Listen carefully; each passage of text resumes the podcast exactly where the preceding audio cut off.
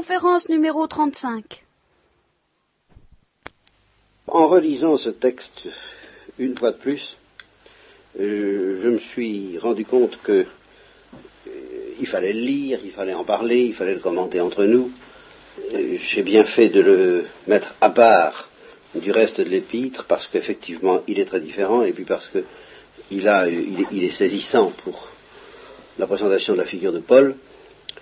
Mais alors en même temps, euh, j'ai été très malheureux parce que c'est un texte euh, littéralement euh, inexplicable. Je veux dire que, non pas mystérieux, il est relativement clair, quoique déroutant à, à plusieurs égards, mais quand on se mêle de l'expliquer, on est très gêné. Enfin moi, en tout cas, moi ça me gêne énormément.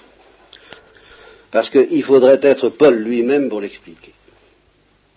D'une manière générale, c'est vrai d'ailleurs que quand quelqu'un écrit une lettre, car c'est une lettre, c'est une lettre canonique, c'est une lettre inspirée, euh, bien sûr, mais enfin c'est tout, de même aussi une lettre reçue au courrier. Et quand on veut savoir ce que celui qui a écrit la lettre veut dire, le, le mieux est encore de le lui demander à lui. Bon, c'est une vérité d'ordre général. D'autant plus qu'il s'agit d'une lettre intime, Paul parle de lui comme jamais peut-être aucun écrivain religieux, euh, en tous les cas aucun écrivain inspiré du Nouveau Testament en particulier, n'a parlé de lui, avec cette espèce d'impudeur. D'ailleurs, cette impudeur, il en est très conscient, et ça le gêne, et ça, c'est, c'est passionnant à observer, quand il dit, vous, vous allez m'obliger à dire des bêtises, vous allez m'obliger à, à, sortir de mes gonds et à dire des choses que j'aurais pas voulu dire, parce que, ben, on a sa pudeur, quoi, enfin... C'est, il y a des choses qui se disent pas, c'est mon secret, c'est mon affaire, enfin, je, je, je m'obliger. Et, et, puis, mais pour vous, pour votre salut, je suis obligé de, de, de faire des choses insensées. C'est la texte qui dit, pour, votre salut, pour vous sauver, pour vous tirer de là, pour vous arracher aux ténèbres, je suis obligé de, de faire le fou. De faire des choses qui me déplaisent fort, qui me gênent, c'est gênant, c'est impudique, c'est désagréable, il faut que je m'étale, quoi, enfin. Euh, eh bien, soit je vais le faire parce que, parce que je vous aime, parce que je veux vous sauver. Quoi. Enfin, c'est un petit peu ça le ton de la lettre. Alors, étudiez ça, écoutez ça, s'y amener avec ses gros sabots ou ses grosses lunettes, trois paires, comme vous voyez, c'est des, des bésicles d'hippopotame qui sont les nôtres. C'est très désagréable, c'est très gênant. On a l'impression d'être un voyeur de l'âme de Saint Paul et un voyeur qui n'y comprend rien sur le marché, qui n'est pas de niveau, qui, n'a pas le droit, qui ne devrait pas toucher à ces choses-là. Autrement dit, j'ai vraiment l'impression de salir ces choses par le fait d'y toucher, et que tous les exégètes euh, le salissent un peu. Vous voyez, c'est ça, c'est ce. Je lis le texte. Ah, je me dis, tiens, qu'est-ce que ça veut dire? C'est bizarre, c'est déroutant. Je vois la note immédiatement j'ai l'impression d'un trou d'air. Vous savez, quand on est en avion, hein, hein, on passe de 8000 mètres à 2000 mètres, ça rampe, alors ça devient, oui, oh, oui, euh, convenable, explicable, ça n'est plus très mystérieux, c'est, c'est plus ça, quoi. Alors, il faudrait être un saint pour oser toucher à des textes pareils. Ça ne suffirait d'ailleurs pas il faudrait être un saint doué d'une lumière prophétique qui permette de, suivre Paul à la trace, d'avoir la même vitesse que lui. Voyez Il faudrait brûler de l'amour de Dieu et de l'amour des hommes, car c'est ça la folie de Paul, c'est l'amour des Corinthiens, c'est pas c'est pas l'amour de Dieu, l'amour de Dieu on le sait bien, enfin. Mais il fait le, le, le, fou, quoi. il répète, par amour pour les Corinthiens. Ben, il faudrait être possédé par un amour de ce genre pour une église quelconque, et pour toutes les églises, comme il le dit, qui est, qui est c'est-à-dire qui est entraîné dans une chute quelconque sans que je brûle, sans que j'en sois malade, enfin, est, bon, ben, il faudrait pouvoir en faire autant. Il faudrait avoir la même vitesse de croisière. Faudrait pas être un avion à hélice, faudrait être un avion à réaction, et encore, euh, de préférence, même une fusée, enfin, faudrait, et puis, doué de la même lumière, en plus de ça, euh, parce que Thérèse de l'Enfant Jésus, par exemple, avait bien cette vitesse de croisière. Et elle a reçu un don charismatique pour parler, mais Bernadette, par exemple, ne l'avait pas reçu. Et elle n'aurait pas pu nous expliquer les habits de Saint Paul. Pourtant, elle aurait été de niveau, elle. Voilà, alors je vous demande pardon. Parce que je ne suis vraiment pas de niveau avec ce truc-là. Ça, ça me rend malade d'être obligé de... Encore c'est la doctrine, ça va. Le catéchisme, ça va. Ou le catéchisme ou Saint Paul. Saint Paul mais, Saint Paul faisant le catéchisme. N'est-ce pas? Quand on parle de la gloire, de la Trinité, de la rédemption, euh, ça va. Mais quand on a affaire à un homme qui se montre comme ça, puis qu'on ne comprend pas très bien, et puis qu'on ose essayer d'expliquer ce qu'il veut dire, ah, on est très gêné, je dis. Alors je vous demande pardon de ne pas, de ce décalage, de ce trou d'air épouvantable entre le, niveau de Paul et puis celui que je peux vous offrir, et puis, euh, à plusieurs reprises, je, préfère avouer mon ignorance, mon incompréhension, mon incapacité à expliquer certaines phrases très difficiles, même à traduire déjà, et une fois traduites, euh, au fond, je ne sais pas ce que ça veut dire, quoi, il faudrait à un moment donné, il, vous verrez, je prends un exemple entre, plusieurs. Je dis, il, dit ceci, euh, il y a un ange de Satan qui me, un ange de Satan chargé de me souffleter, voilà, afin que je ne m'exalte pas. Bon. Alors les exégètes, qu'est-ce que c'est que ce souffler, enfin, etc. je préfère dire que je ne sais pas. Je veux bien vous parler de Satan en général, pour, ce que, pour le peu que j'en sais. Bon, je peux vous parler de ce que c'est qu'un soufflet de Satan en général, pour le peu que j'en sais, mais savoir ce qui est arrivé à Paul et ce qu'il évoque quand il dit ça, je ne sais pas.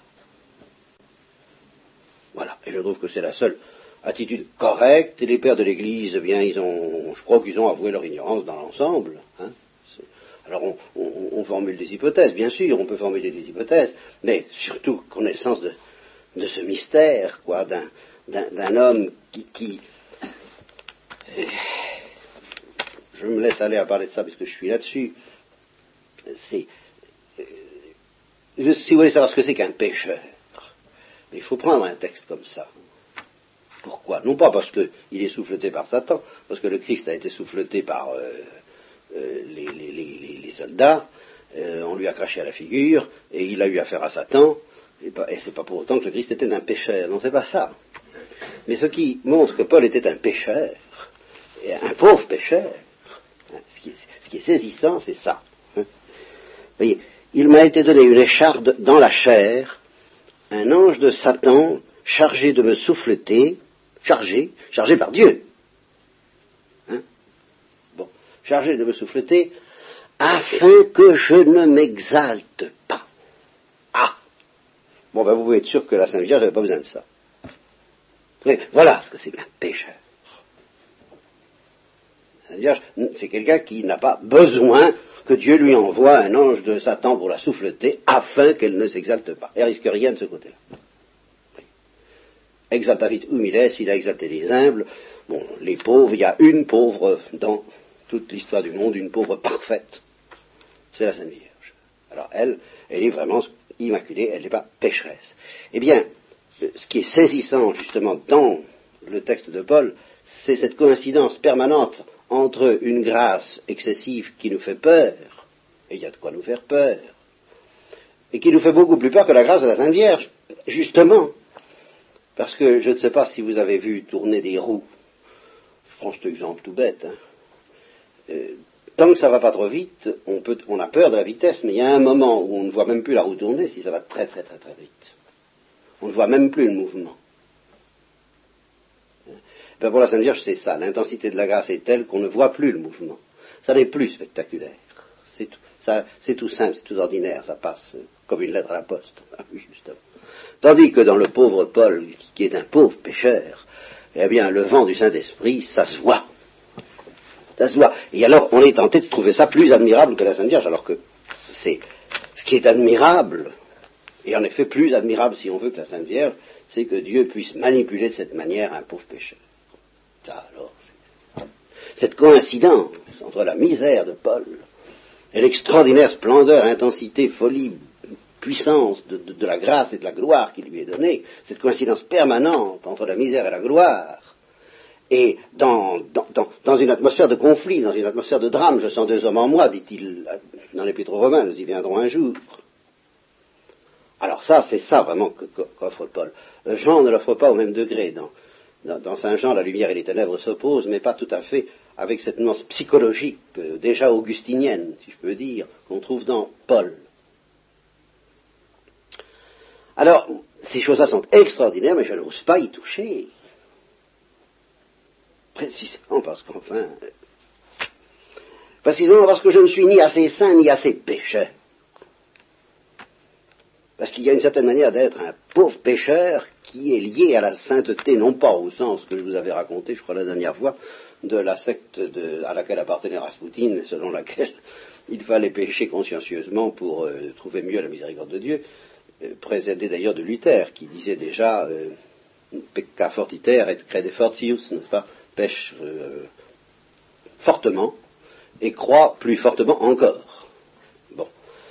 Mais dans, la secte de Rasputin, il y avait cette nuance euh, euh, qu'il n'y a pas dans Luther, que, si vous voulez, Luther dit, pêches fortement parce que tu ne peux pas faire autrement. de toute façon, tu pêcheras.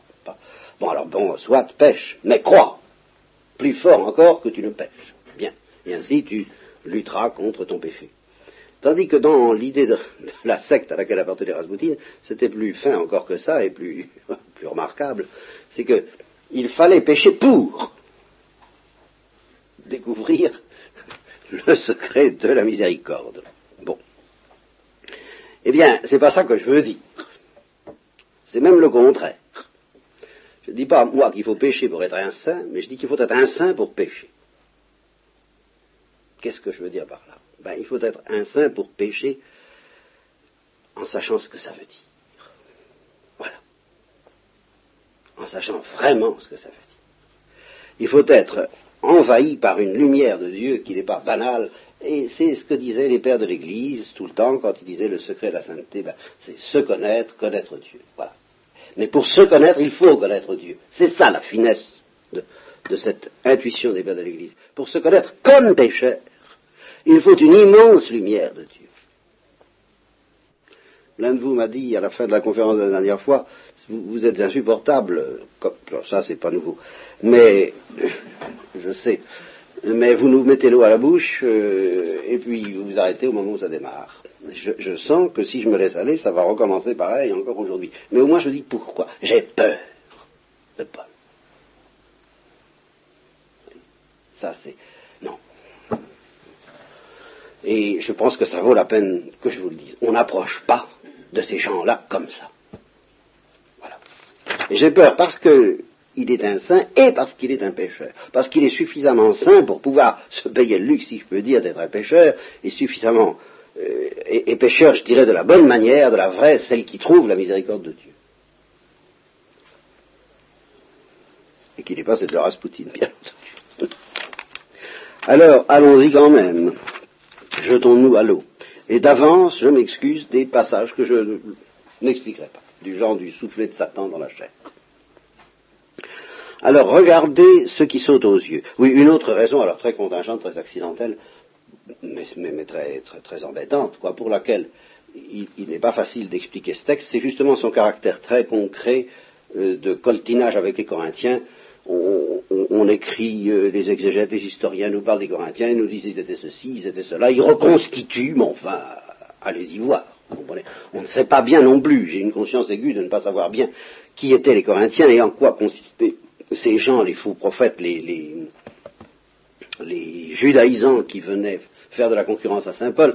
Tout ça, il, nous manque le cinéma, il n'y a pas de doute, il nous manque le film, la reconstitution intégrale et journalistique des événements, il nous manque la connaissance du dedans de ces pécheurs qui n'étaient pas des saints, alors loin de là, mais des suppôts de Satan, comme il le dit lui-même, Paul. Alors il nous manque tout ça pour, comprendre les allusions concrètes qu'il fait à tout instant. Alors je, ne vais tout de même pas faire comme si, comme si je pouvais offrir une reconstitution tranquille, oui, c'est ça que ça veut dire, etc. Mais je n'en sais rien. Alors on fait ce qu'on peut. Et on peut peu. Regardez ce qui saute aux yeux. Oui, ben ça leur saute aux yeux aux Corinthiens, mais pas à moi. si quelqu'un se persuade qu'il est du Christ, je pense que c'est là, oui c'est ça, qu'il réfléchisse encore en lui-même à ceci, comme il est du Christ, nous aussi, nous aussi, nous en sommes. Donc ça laisse supposer, mais c'est tout ce que je peux dire, que ces gens-là se présentaient comme étant plus du Christ que Paul, ou plutôt comme étant eux du Christ et Paul pas du Christ. Je crois vous avoir dit qu'on peut soupçonner pourquoi, c'est qu'ils connaissaient sans doute les apôtres, ou ils avaient même peut-être connu le Christ durant sa vie mortelle, certains d'entre eux, ou ils étaient en liaison avec des gens qui avaient connu le Christ pendant sa vie mortelle, tandis que Paul ne l'a connu que d'une manière mystique, c'est-à-dire évidemment suspecte. Évidemment, c'est ce que forcément il devait dire. Bon. Car même si je tirais encore plus de fierté du pouvoir que le Seigneur nous a donné pour votre édification et non pour votre ruine, je n'en rougirai pas. Bon, ben, cette phrase-là, je ne la comprends pas bien.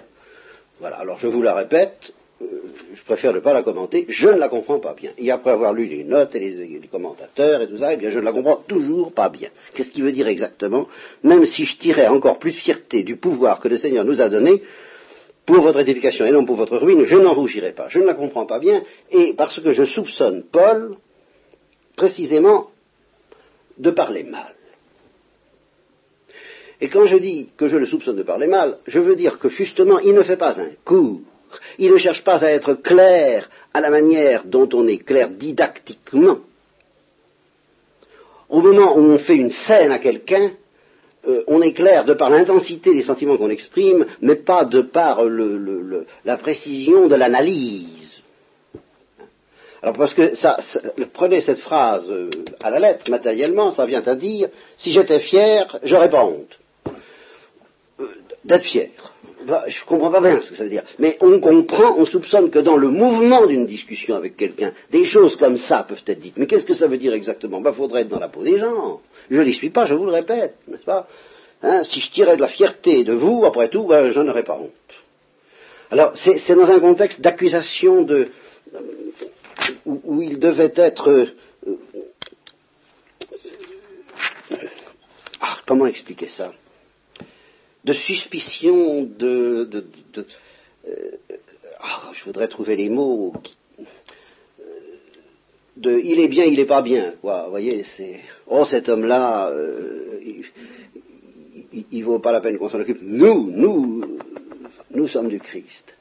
Et alors, je crois qu'il dit ceci, mais si moi je, prétendais être du Christ, si je faisais comme eux, si je cherchais comme eux à, tirer de la fierté du Christ, eh ben j'en aurais pas honte parce que euh, oui, je le suis vraiment, et puis ce serait pour vous, par amour, pour vous. C'est déjà ça qui pointe, et non pas pour moi.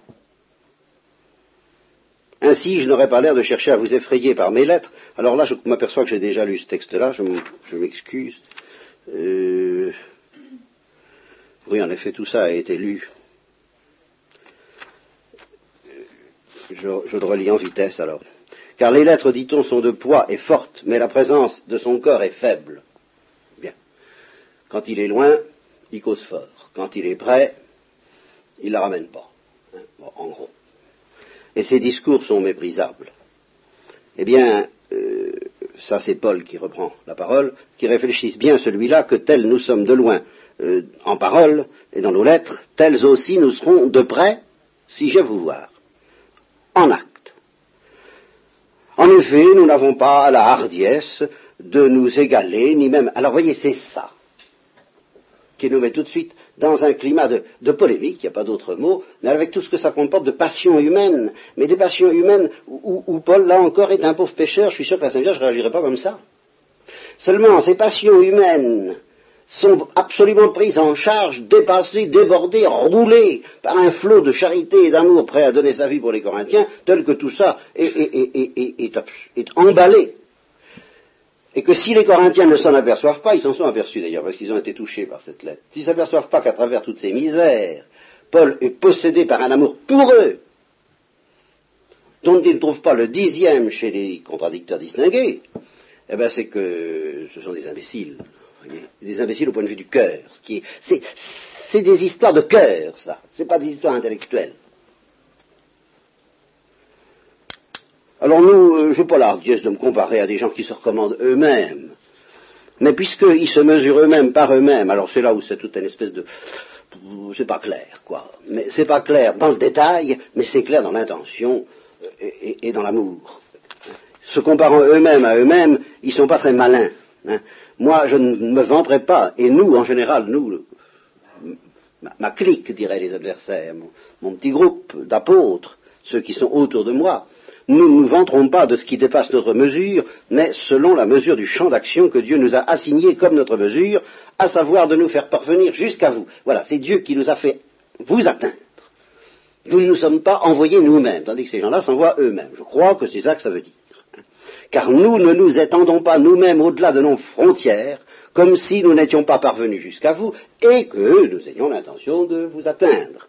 En réalité, nous sommes arrivés jusque chez vous en prêchant l'évangile du Christ. Nous ne sortons pas de notre mesure, nous, en nous vendant les travaux d'autrui.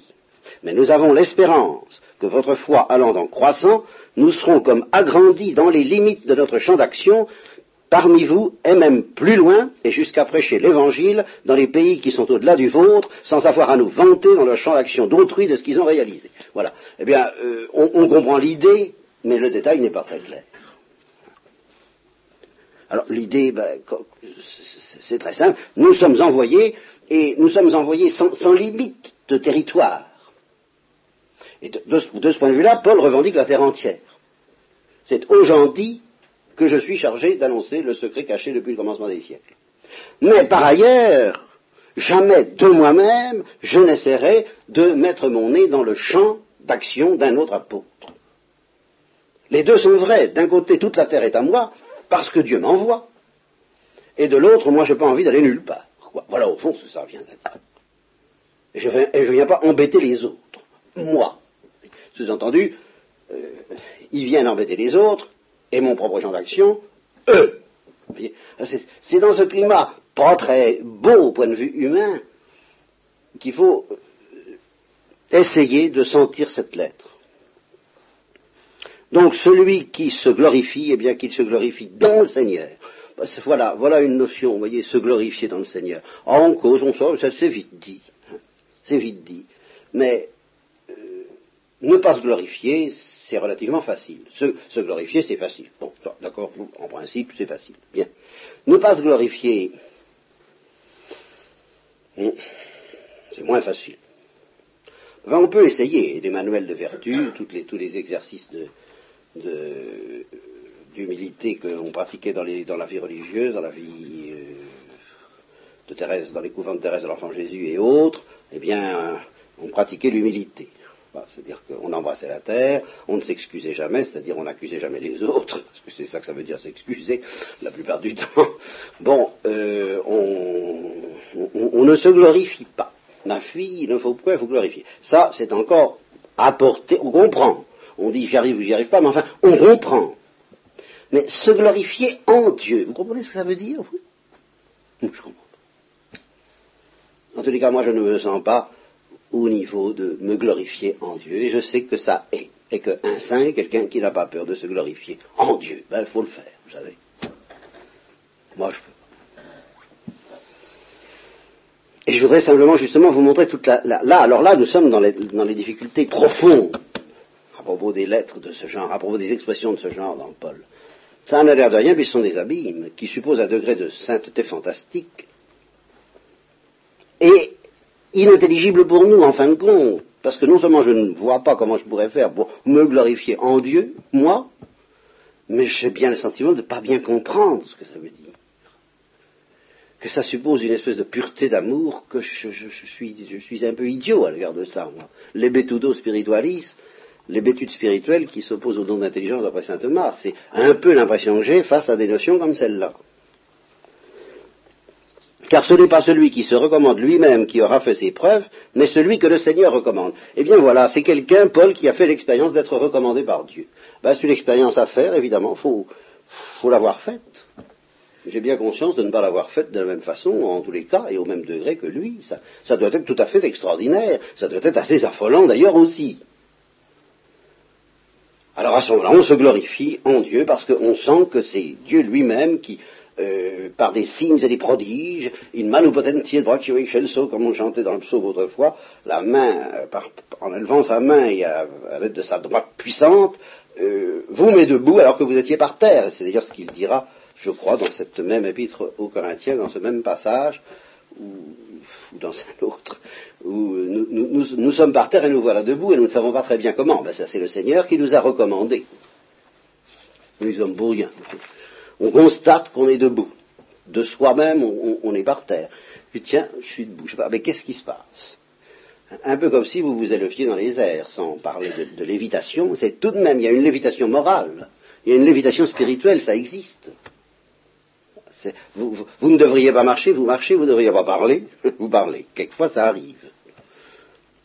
Mais enfin, euh, vous voyez, j'ai tout de même pas débarqué, moi, chez les Corinthiens, comme Paul, et puis avec euh, toute la petite énumération des dangers et des souffrances qu'il a euh, subi, bah oui, je, soupçonne ce que c'est que d'être recommandé par le Seigneur. Oui, ça, évidemment. Euh, une magnifique aventure. Oh, certainement, très belle. Oui, oui. Mais on, la sent passer. Alors, c'est là où ça commence à devenir. Moi, je comprends plus. Hein, je ne peux plus vous expliquer le, texte. Ah, si vous pouviez supporter de moi un peu de folie. Et puis vous me supportez. Qu'est-ce que ça veut dire? Bah, Vous voyez, on est en plein dans un dialogue un peu euh, très spontané et très incontrôlé. Mais enfin, laissez-moi devenir un peu fou. C'est là où ça commence. À la fois, il leur en veut de, l'obliger à sortir de ses gonds.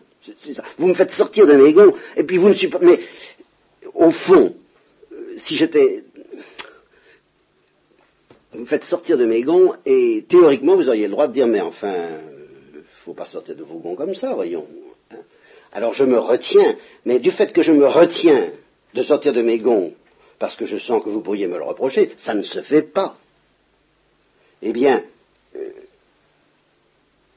je vous abandonne à votre perte. Je vous abandonne à ces gens-là. Je vous laisse. Je, fais comme si euh, vous ne m'intéressiez pas alors qu'il n'y en a pas un de vous qui tombe sans que je brûle et sans que je sois tourmenté. Alors, je ne peux pas. Alors écoutez, je vous en prie, laissez-moi sortir de mes gonds.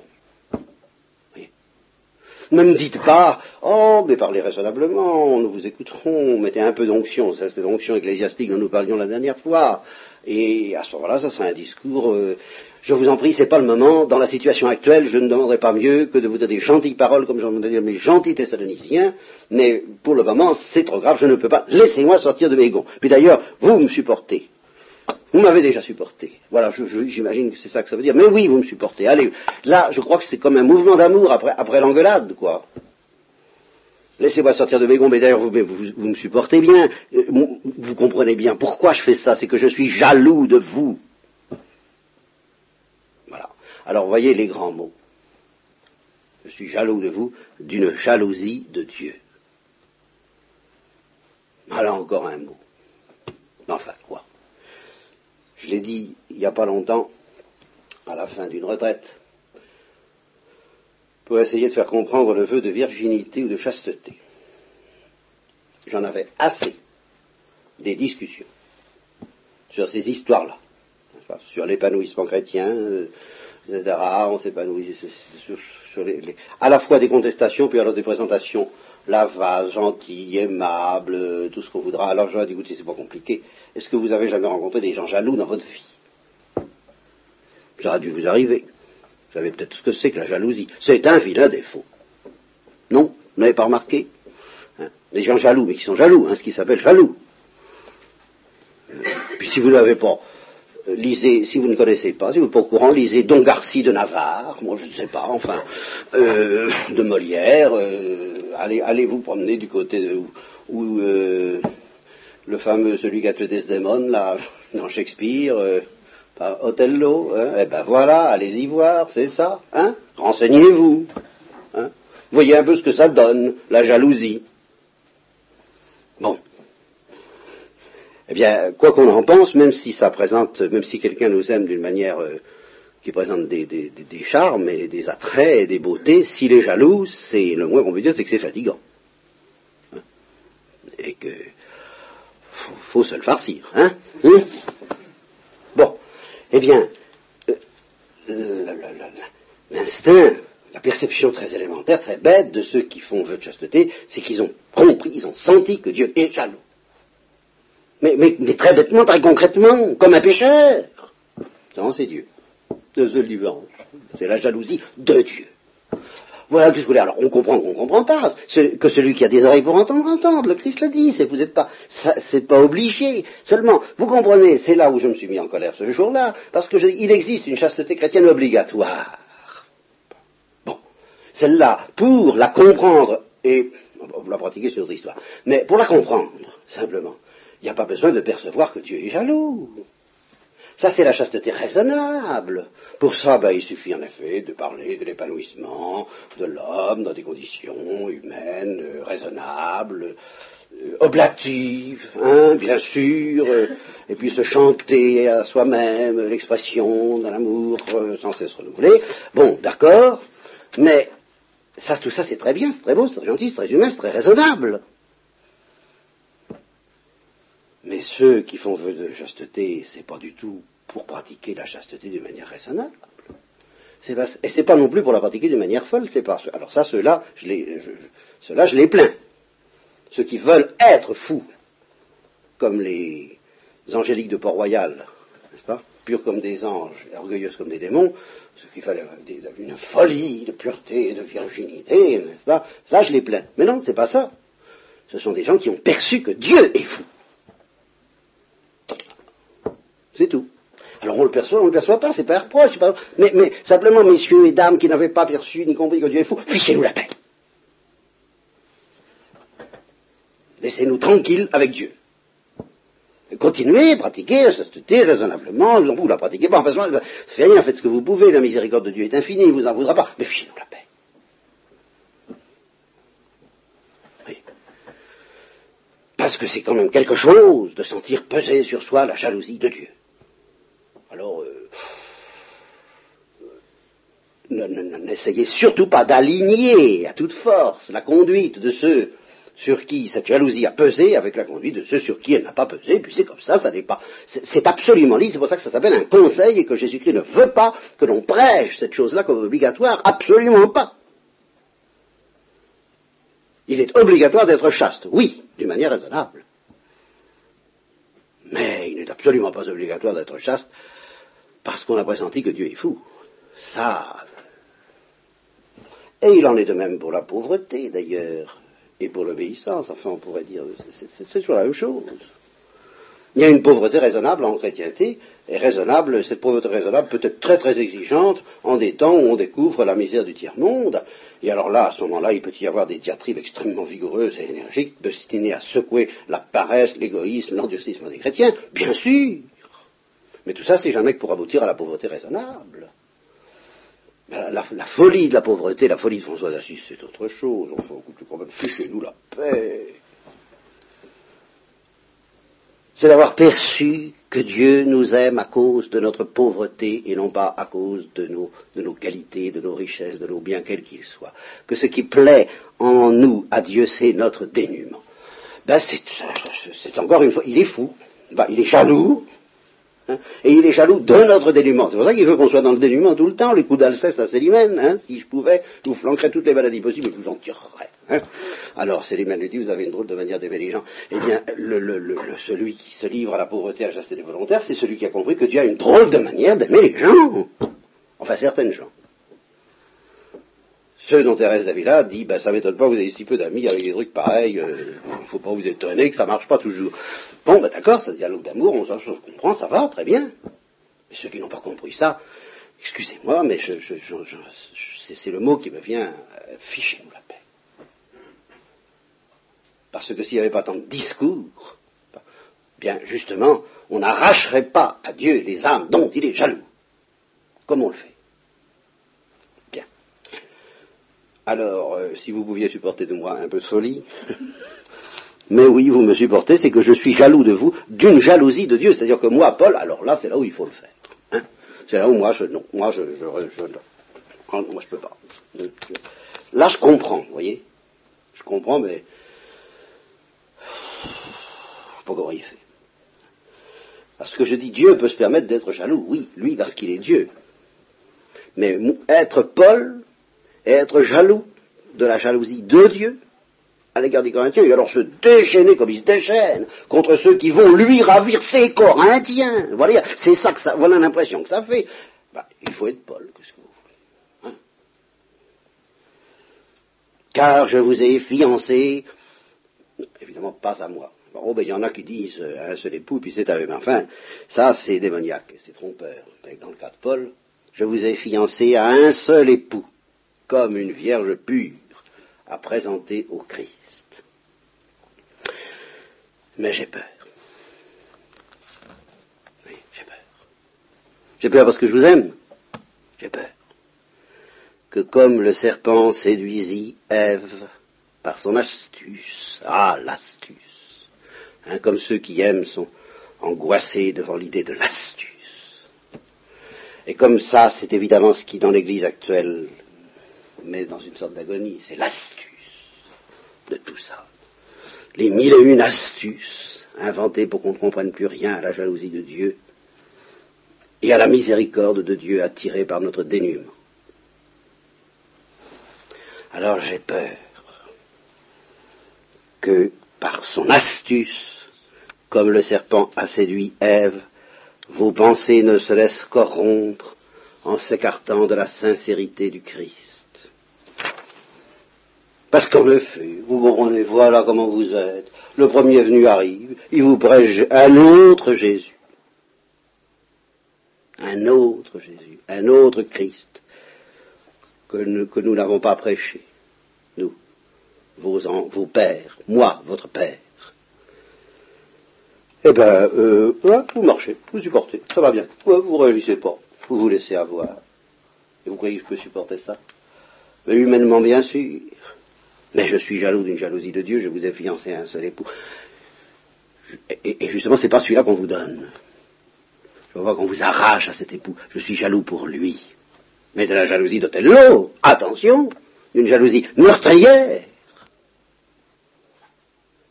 meurtrière et douce et humble comme Jésus, oui, les deux sont compatibles. Alors, justement, dans le cas de Paul, on voit plutôt la violence que la douceur, mais attention, justement, on voit si bien la douceur que quand il arrive, on trouve que ben, ça répond pas à tout ce qu'il avait montré de violence dans ses lettres, voilà, parce que justement, il arrive avec la douceur et la timidité de ceux qui aiment. Alors on dit, oh, c'est que ça, parce qu'on n'y comprend rien. Alors, si en effet le premier venu vous prêche un autre Jésus que nous n'avons pas prêché, ou si vous recevez un autre esprit que vous n'aviez pas reçu, ben, un autre esprit que vous n'aviez pas reçu, il y en a 15, c'est l'esprit des ténèbres. Hein. il n'y en a pas 36, euh, il y en a deux. Il y a le Saint-Esprit et l'esprit des ténèbres. Ou un autre évangile que vous n'aviez pas accepté. Oh, pas tel que je vous connais, vous êtes capable d'encaisser ça. Alors là, vous, bon, ça, ira. Hein enfin, tout de même, ces gens-là, je, je, je, suis tout de même pas inférieur à eux. Sur quel point suis-je inférieur à eux, espèce d'imbécile Voilà comment il faut entendre ça. Mais par amour. Je suis peut-être profane dans l'art de parler, oui, mais je ne le suis pas en fait de science. Et allez donc, il n'y va pas avec toutes les cuillères. Sur ce qu'il faut savoir, je sais. Je sais ce qu'il faut savoir. Je me rappelle, j'avais 20 ans, que nous discutions entre amis sur euh, les choses en général, et la poésie. Et un, étudiant, enfin un ami, disait Pour moi, le poète, c'est celui qui sait. C'est pas vrai d'ailleurs. Je serais aujourd'hui, à ce moment-là, ça m'a beaucoup impressionné. J'ai dit Ça, c'est fort, c'est profond. Il a Ah oui, oui, on sait ça, le prophète, celui qui sait. Alors aujourd'hui, euh, j'ai 30 ans de plus, et je suis prêt à définir le poète, avec Platon d'ailleurs, celui qui ne sait pas. Hein. Mais euh, ce qui est un grand honneur que je lui fais d'ailleurs, car la Sainte Vierge aussi, à certains points de vue, je la définirais comme celle qui ne sait pas. Simplement, elle, elle sait qu'elle ne sait pas, et le poète ne le sait pas toujours, enfin peu importe. En tout cas, celui qui sait, ça n'est pas le poète, c'est c'est bah, l'apôtre, c'est le sage, c'est celui qui est éclairé de Dieu. Je voulais tout de même montrer de toutes les façons, à tous les égards devant vous, quoi, que je sais, que je suis celui qui sait. Pour vous, Corinthiens, je suis celui qui sait, comme Jésus était celui qui sait. Ah au fond, il n'y en a qu'un. Hein celui qui sait, c'est Jésus-Christ. C'est la définition de Jésus-Christ. Tenez, je pourrais vous la donner, celle-là. Après, après ça, on le mettra dans l'obscurité de la foi, bien entendu. Qu'est-ce que Jésus-Christ? Celui qui sait. Je voulais tout de même montrer que j'étais celui qui sait pour vous, Corinthiens, parce que j'étais un autre Christ pour vous, parce que j'étais celui qui veut vous fiancer au Christ. Ou bien alors, est-ce que j'aurais commis un péché en m'abaissant moi-même, afin que vous vous fussiez élevé, parce que je vous ai annoncé gratis l'évangile de Dieu Ah oui, ça on lui reprochait ça aussi. Hein ah, il ne se faisait pas payer. Hein. Alors, il dit, bon, eh bien, en effet, je ne me suis pas fait payer, et je continuerai, puisque vous n'y comprenez rien. Justement parce que vous n'y comprenez rien, car c'est trop grave. Je continuerai et je dépouillerai d'autres églises. J'ai dépouillé d'autres églises, acceptant d'elles un salaire pour mon ministère auprès de vous. Mais vous, non, parce que vous n'y comprenez rien.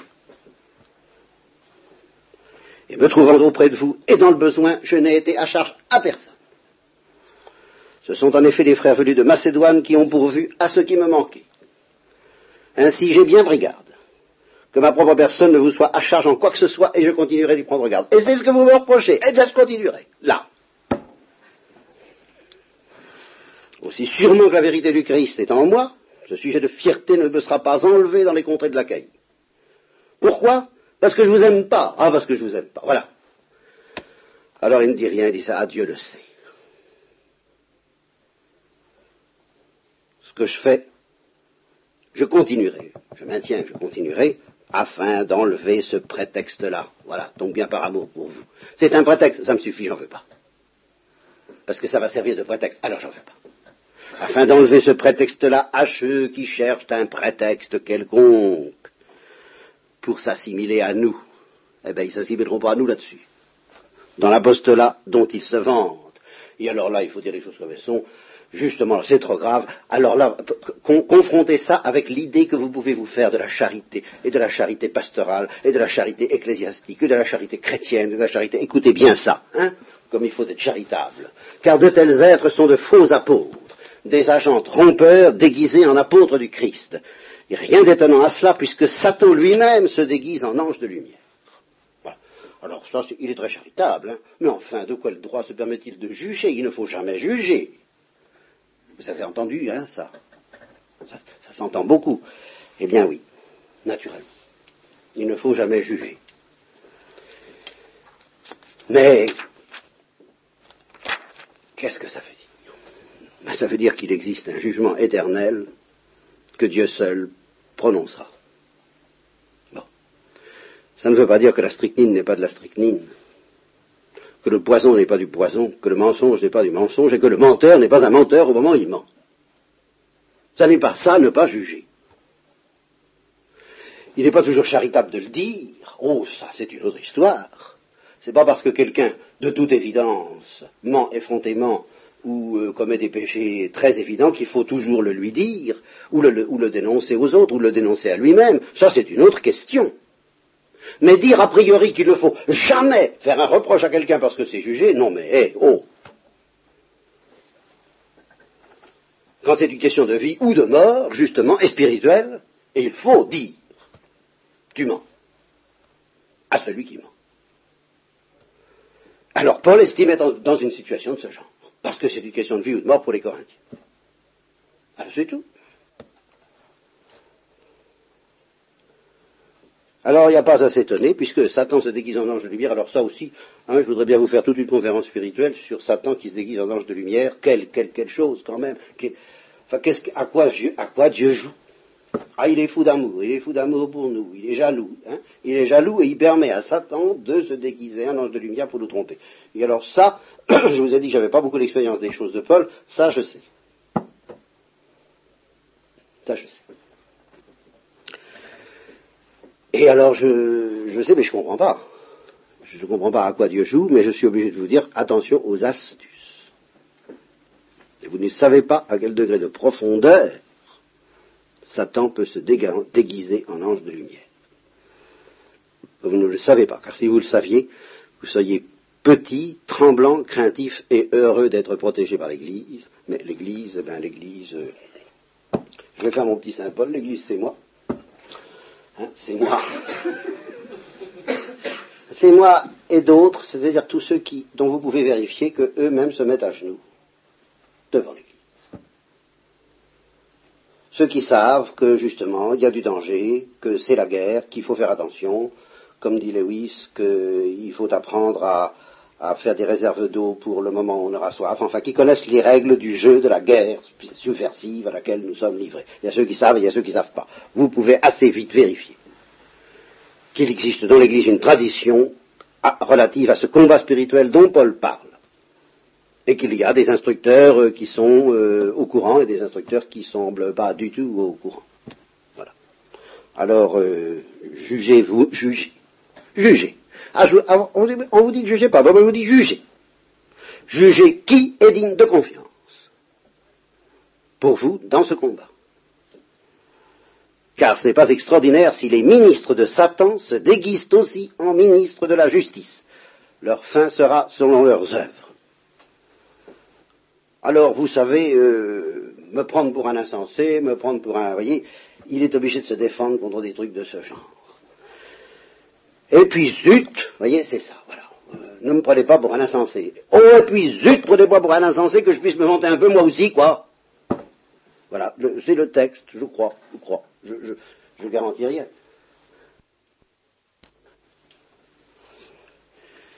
C'est le texte. Et puis, et alors là, il, il, a, même tellement conscient que, ça démarre, que ça déraille, que sous l'effet de l'amour des Corinthiens, il, perd le. Ah, vous savez, c'est comme quelqu'un qui est téléguidé, quoi. Il est téléguidé dans ses discours, euh, il sent l'onde porteuse, comme on dit aujourd'hui pour les molécules, hein. Il sent, ou les, protons, ou les, les, particules. Alors, il sent l'onde porteuse, et puis alors on est sous l'effet de cette colère amoureuse, de cet amour coléreux, euh, il sent qu'il déraille et qu'il n'est plus porté par l'onde porteuse, il dit tant pis, je m'en pis, je, vais parler euh, pas, pas, pas selon le Seigneur. Voilà, il le dit.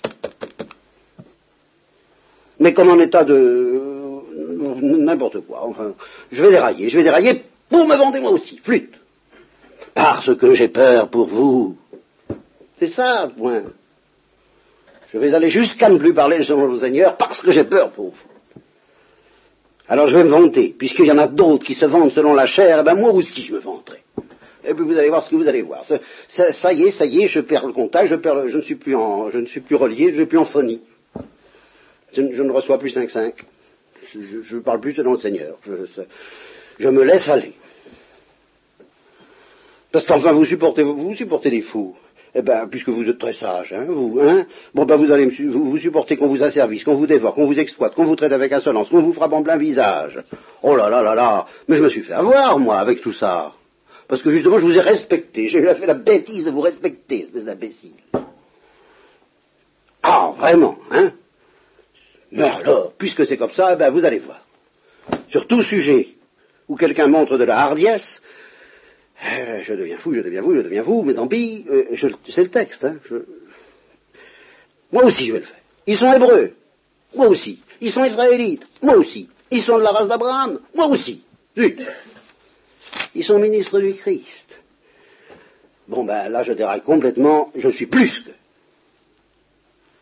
Par les travaux, bien plus. Par les emprisonnements, bien plus. Par les coups, infiniment plus. Par les dangers de mort, si souvent, cinq fois. J'ai reçu des juifs les 40 coups moins 1. Oui, on en donné 40 moins 1 par miséricorde. Hein. bon. Trois fois j'ai été battu de verge, une fois j'ai été lapidé, trois fois j'ai fait naufrage, j'ai passé un jour et une nuit dans l'abîme, quel abîme, je ne saurais pas. Hein. Des longs voyages sans nombre, avec des dangers sur les fleuves, les dangers des brigands, les dangers de la part de mes compatriotes, les dangers du côté des païens, les dangers dans les villes, les dangers dans le désert, les dangers sur la mer, les dangers des faux frères les labeurs, la fatigue, les veilles sans nombre, la faim, la soif, les jeunes innombrables, le froid et la nudité, et puis par-dessus tout, par-dessus le marché, en prime, mon obsession quotidienne, le tourment de toutes les églises. Qui est faible sans que je sois faible? Moi aussi. Qui tombe et commet un péché sans que je ne brûle? Moi Ah là là, s'il faut se vanter, c'est plutôt de ma misère, de ma faiblesse que je voudrais me vanter. Le Dieu et Père du Seigneur Jésus, béni soit-il à jamais, c'est que je ne mens pas. À Damas, le roi Arétas faisait garder la ville des Damascéniens, voulant s'emparer de moi. Et c'est par une fenêtre, dans une corbeille, j'étais Jojo, moi, hein, hein, que qu'on me descendit le long de la muraille et que j'échappais de ses mains. Ah, là là, il faut se vanter, oui, c'est pourtant pas ce qu'il faudrait faire. Mais puisqu'il faut se vanter, j'en parlerai des révélations et des visions du Seigneur. Je connais un homme dans le Christ qui, il y a 14 ans, est-ce que c'était dans son corps? Je ne sais pas. Est-ce que c'était hors de son corps? Je ne sais pas. Dieu le sait. Mais qui a été ravi jusqu'au troisième ciel. Et je sais que cet homme-là, est dans son corps, sans son corps, je ne sais pas, Dieu le sait. Fut ravi au paradis. Il entendit des paroles ineffables dont il n'est pas permis à un homme de parler. Voilà, cet homme-là, j'en serais fier. Cet homme-là, mais moi, euh, moi, euh, moi, euh, eh bien moi, je me vanterai de mes faiblesses. Parce que si je voulais me vanter, je serais pas fou puisque je dirais la vérité. Mais, mais, mais je, je, ne veux pas me vanter parce que j'ai peur. Ah voilà. Et alors là, le, le là, là, là, c'est pas la psychologie, la simplicité de la Sainte Vierge. Hein, là, la psychologie de Paul. J'ai peur qu'on me prenne au sérieux, qu'on m'admire.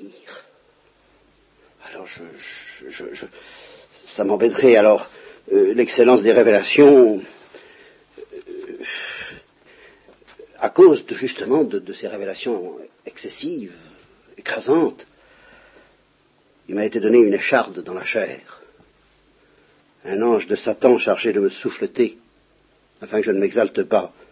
Trois fois à ce sujet, j'ai prié le Seigneur pour qu'il s'éloigne de moi, et il m'a répondu, ma grâce te suffit, car la force se manifeste dans la faiblesse.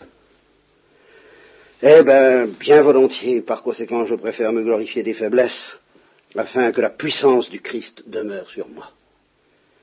C'est pour ça que je me complais dans les faiblesses, dans les outrages, dans les besoins, dans les persécutions et les détresses, pour le Christ, car quand je suis faible, alors là,